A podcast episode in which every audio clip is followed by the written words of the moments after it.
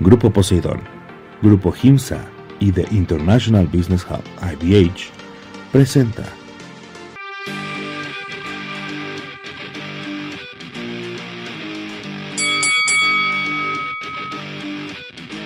Amigas, amigos de Telered MX, espero que su inicio de año haya sido maravilloso, que hayan recibido todos los regalos que esperaban y que tengan todas las peleas de box que esperan para este 2024.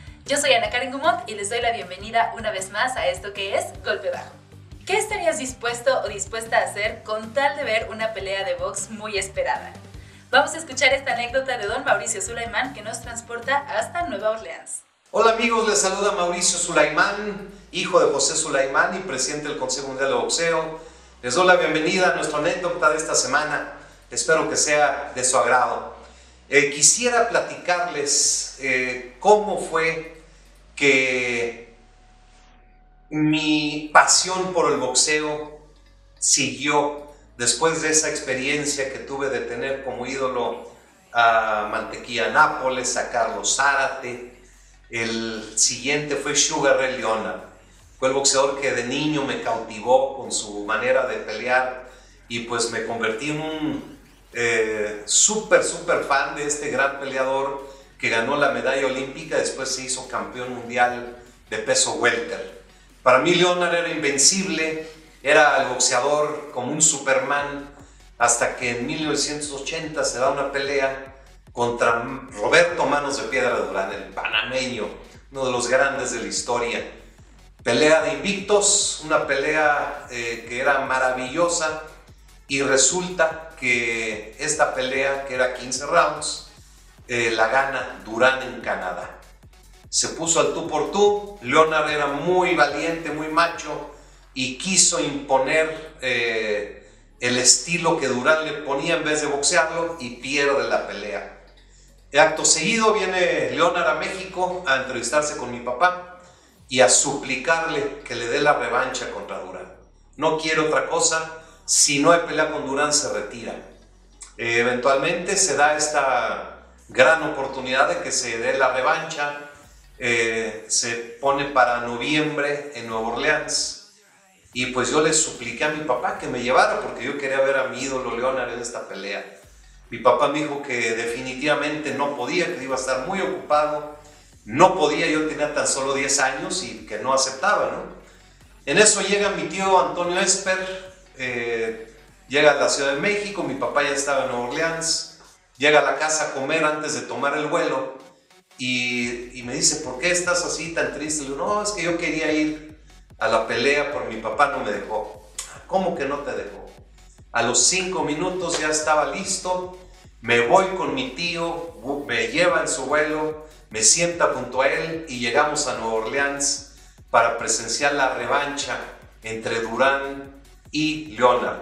Una pelea eh, muy famosa, ahora es llamada la No Más, porque Durán fue exhibido, fue humillado por Leonard, que hizo una gran pelea, lo dominó por completo con boxeo fino y, inclusive lo, se burló de él, haciendo muchos aspavientos que, que llevaron al público a ridiculizarlo. Durán decide no seguir peleando en el octavo round y se da el triunfo y recupera su campeonato, mi ídolo Sugar Ray Leonard. Esa noche eh, quise eh, llegar a ver a mi papá, subí a la suite donde estaba Don King, había una gran fiesta ahí, y pues yo al ser un niño estaba en la puerta Larry Holmes, el campeón de peso completo. Me dice, no, no, no, tú no puedes entrar. Y me dio hasta un, empujón. Pues yo solo me bajé al lobby, estaba muerto de hambre. Nueva Orleans es una ciudad peligrosa, pero pues a mí no, no había más que una hamburguesa en ese momento. Bajo, eh, tomo un taxi, le pido al taxista que me lleve a comer una hamburguesa pero no era tan bruto yo, entonces le dije, bájate conmigo, te invito a cenar y ya me regresas al hotel. Pues resulta que llego feliz a las 2, 3 de la mañana, después con, con mi hamburguesa en el estómago, llego al cuarto y no había nadie, no estaba mi papá ni mis hermanos. Se me hizo muy raro, me meto a la cama y a los 10 minutos se abre la puerta y entra mi papá con mis hermanos todos preocupados buscándome, no sabían dónde estaba yo. Mi papá en pijama andaba por todo el lobby buscando a su niñito de 10 años y yo andaba ya comiendo hamburguesas, celebrando el gran triunfo de mi ídolo Sugar Ray Leonard. Leonard y Durán el día de hoy son grandes amigos, después de haber sido enemigos del ring, después de haber tenido tres batallas, eh, dos ganadas por Leonard, una por Durán, pero esas peleas quedarán siempre en la historia y siempre en el recuerdo porque lo que se vive alrededor de una pelea es algo que queda para el recuerdo, pero muchas veces cuando no hay anécdotas, cuando no se cuentan, esos capítulos quedan en el olvido. Espero les haya gustado, muchas gracias y échense una hamburguesa a mi salud. Gracias. Muchas gracias, don Mauricio, por compartir con nosotros esta anécdota. Y en lo que yo voy por una hamburguesa, porque ya se me antojó a mí también, vamos a escuchar esta entrevista de nuestros amigos del WBC a Rey Vargas, campeón mundial Super Gallo.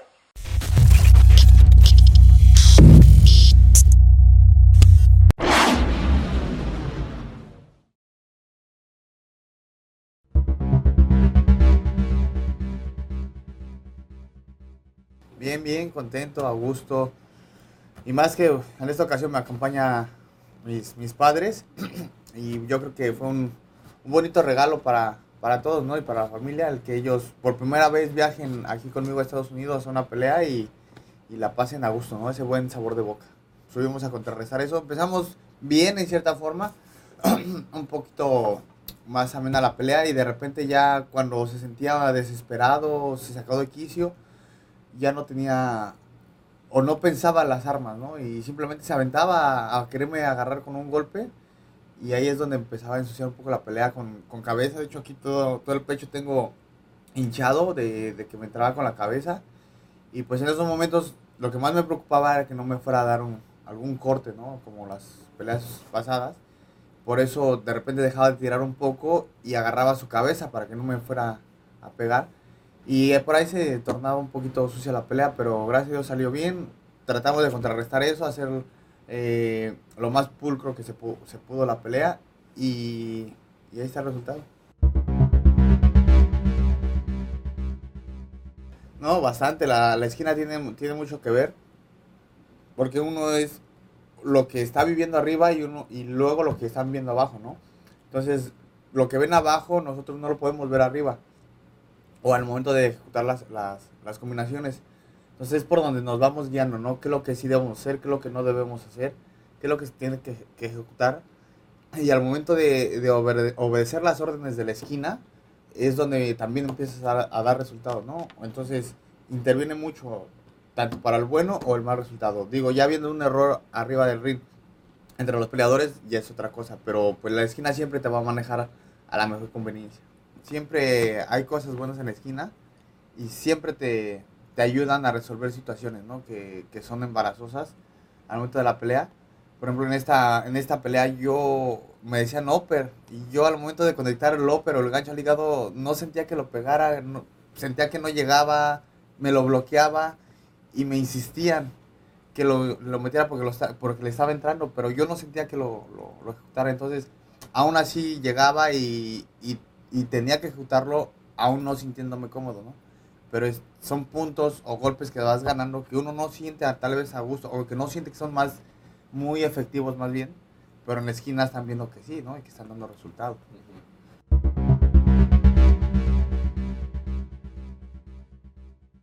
Dan, Dani Román estaba ahí, yo no sabía, hasta mucho después, ya que bajamos de ring, todo me, me dijeron que andaba por ahí. Y bueno, es el prospecto, ¿no? Uno, uno de los prospectos para poder hacer unificación y digo, la, la, la pelea pasada también estuvo Tomoki Kameda. Como luchador. Sí, ¿verdad? Oye, sube. No, y yo no sabía que estaba ahí ya hasta no, que si llegara. No sí, no, ya, de una vez. Pero en la pelea pasada estuvo Tomoki Kameda y, y, ahora fue el rival, ¿no? En esta ocasión estuvo Dani Román y probablemente sea el, el siguiente, siguiente rival. Y digo, y Negrete y Ronnie, bueno, pues en su momento tuvieron su, su oportunidad, ¿no? Y, y hasta ahí. Eh, a mí me interesa Leo Santa Cruz. Eh, si hay esa oportunidad de, de, de poder subir a, a, Pluma específicamente con Leo, eh, lo hago. Si no, me quedo en, en, mi, en, mi, división. Yo quiero unificar, hacer más defensas, probablemente Dios. Y bueno, ya si me hacen enojar o algo, bajo hasta 118 libras.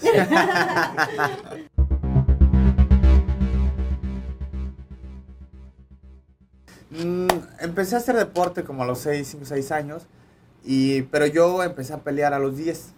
Me gustaba, entre, me gustaba pelear, pero no me gustaba entrenar. ¿Por qué no me gustaba entrenar? Yo, no, para empezar, no sabía ni lo que es el, el deporte, no, lo que era el boxeo, lo que, nada, ¿no? Totalmente a ciegas, entrenaba porque mi papá me lo decía y pues teniendo 10 años, pues hace lo que el papá te dice, ¿no? Entonces siempre me mantuvo alejado de amigos, de juego, nada. Entonces yo no sabía qué era el deporte. Yo entrenaba porque me decía, hasta ahí. Pero no me gustaba porque tener papá y entrenador bajo el mismo techo, oh, dificilísimo. Eran regaños, no eran media hora, 40 minutos, una hora, eran dos, tres horas de entrenar. Y si no me salía un paso ahí me tenía, eran gritos, eran este tal vez eh, una patada porque no me salía, o sea, de lo mismo que él se esperaba que no me salían las cosas, entonces es demasiado pesado, ¿no? Pequeño me hacía llorar, ¿no? Dos, tres horas ahí, imagínense, a los 10 años, demasiado pesado. Entonces, sí no me gustaba entrenar, pero cuando empecé a ir a pelear, sí me gustaba llegar y pelear. Pero ya cuando decía al siguiente dos, tres días, hay que entrenar, y yo así de, ah, no, regaños otra vez, no. Pero bueno, vas fuimos avanzando, fuimos metiéndonos a la selección nacional y conforme fui avanzando, pues vas madurando, vas sentando que hay un entrenamiento, ¿no? Y entonces empiezo a ver y empaparme lo que es el deporte, lo que es el entrenamiento, lo que es la responsabilidad, lo que es el resultado, en lo que hay que trabajar para. Y me acordé de Vicente Salívar que, que paren de él y cobró unos buenos centavos y dije, ah, pues el box es para eso retirar vicio, retirar vagancia, retirar uh y se lo vamos a entrenar. El deporte muy sano y ahí empezamos a caminar, vamos a empezar a caminar. ¿Qué es eso? Tú caminas, vente a caminar y empezamos a trabajar ahí poco a poquito, poco a poquito. Y así metamos cinco años entrenando sin pelear y sin nada.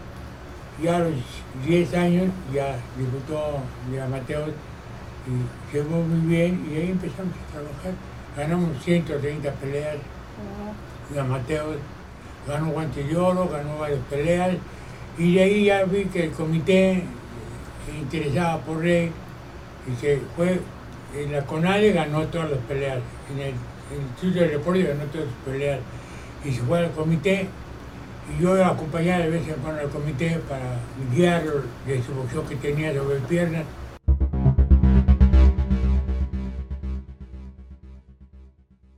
Floyd y Márquez. Floyd a muchos no les gusta que corre, pero si hablamos boxísticamente, lo que es el boxeo es muy bueno.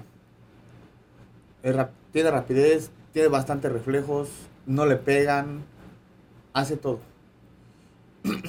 que no da tanto espectáculo, tal vez, eso es otra cosa, ¿no?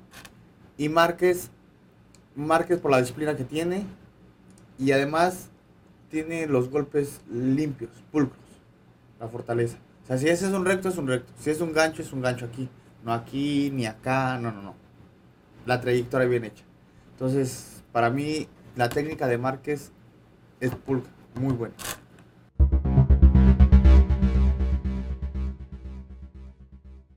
Llevamos 34 peleas invicto, con 5 defensas y creo que no cualquiera llega a ser campeón del mundo con ese récord. Muchos llegan a ser campeones ya con 2, 3, 5 peleas perdidas, como sea. Entonces, llegar a este, este récord creo que eh, es lo que me motiva a seguirlo manteniendo. Y por supuesto, de ahí atrás viene pues la, la familia, ¿no? El, el poderle ofrecer una mejor calidad de vida a mi familia, a mis padres tenerlos ya más tranquilos, que sin necesidad de que estén trabajando, que se estén preocupando por mi familia que voy a tener en un futuro, ¿no? Esposa, hijos, todo. Yo creo que todo eso se trabaja en conjunto. Confianza en Rey, porque sé que es un niño muy, muy disciplinado y sabe lo que hace y viene bien preparado, entonces, pues siempre el nervio, la preocupación, pues siempre va a estar ahí, ¿no?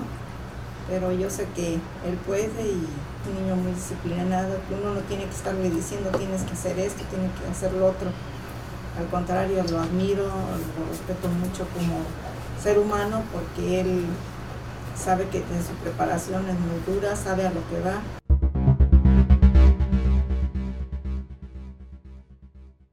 Yo creo que habría que hacer una reunión especial para ese punto, porque mi papá difiere mucho en eso, yo también difiero mucho en eso. Él dice que antes era más fuerte el boxeo. Yo digo que hoy, hoy es más fuerte. Antes era más técnico, sí lo creo. Ahora a lo mejor sí se llegan a subir peleadores que ni son boxeadores, ¿no? Y se les fuera con todo respeto, pero más fuertes. Antes corrían, a lo mejor no, no sé qué tipo de ejercicios había, pero ahora ya entró cross, que la carrera, que la liga, que esto, que la, la, la pelota, o sea, hay infinidad de ejercicios. Entonces yo creo que la preparación física es mucho más fuerte hoy y el boxeador llega más fuerte que antes. En esta preparación eh, metí, no, no corrí, corrí muy poco, pero metí otro tipo de ejercicios y me, me asentó. Y ahí está, digo, la condición se vio. Entonces son diferentes y exactamente para mí lo que acabo de decir. El boxeo también tiene tecnología, simplemente hay que saberla usar o implementar en, esta, en este caso, ¿no?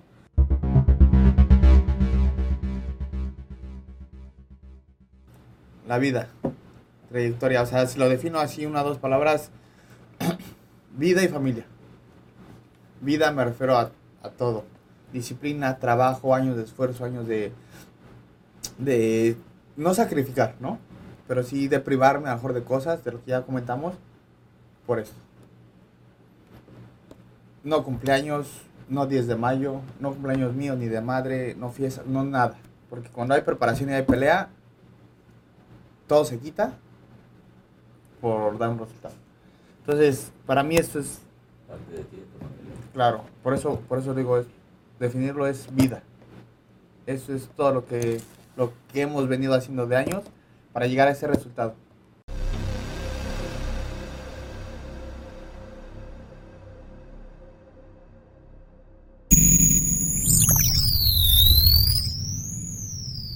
Muchas gracias a Rey Vargas y a nuestros amigos del WC por regalarnos esta información y ahora como todos los programas vamos a ver la lección del día con el ex campeón José Luis Bueno.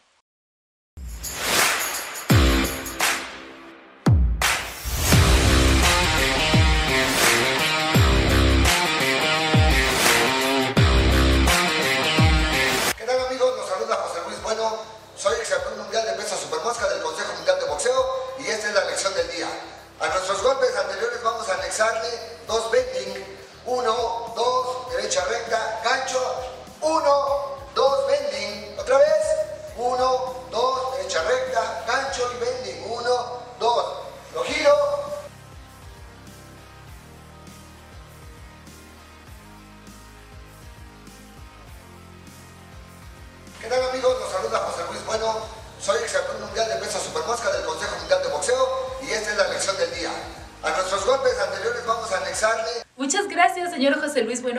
lección del día. Estoy segura de que mi amigo Kevin se muere por aplicarla. Pero totalmente, Karen. La verdad es que siempre el señor Bueno trae unas lecciones espectaculares y siempre muriendo por aplicarlas. Pero no tanto como los señores que aplican los sábados por la tarde noche, Karen, porque se ponen muy buenas las peleas, la verdad. Así es, Kevin nos va a platicar la cartelera que hay para esta semana. ¿Qué países se enfrentan?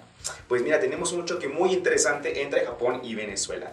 Realmente países con categorías muy pequeñas en las divisiones de boxeo y que siempre muestran tener boxeadores con muchísimo talento. En esta ocasión, Carlos Caseñales, el venezolano, se va a enfrentar a Kenshiro Teraji, el japonés, que vaya que es una amenaza realmente fuerte la que tenemos en frente de nosotros con Teraji, un campeón muy sólido del CMB claramente, en la asociación con el AMB también, y la pelea va a ser unificatoria.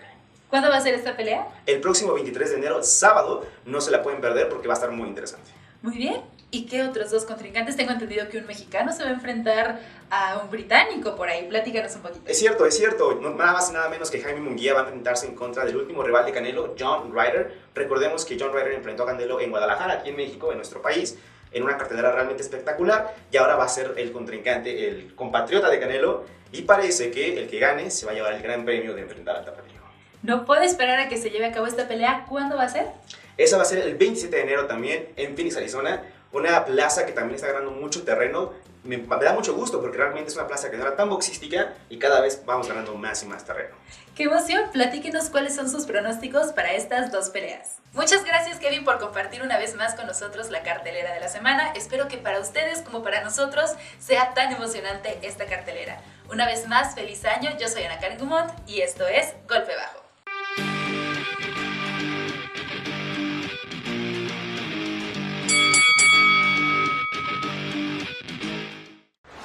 Grupo Poseidón, Grupo Gimsa, y The International Business Hub IBH presentó.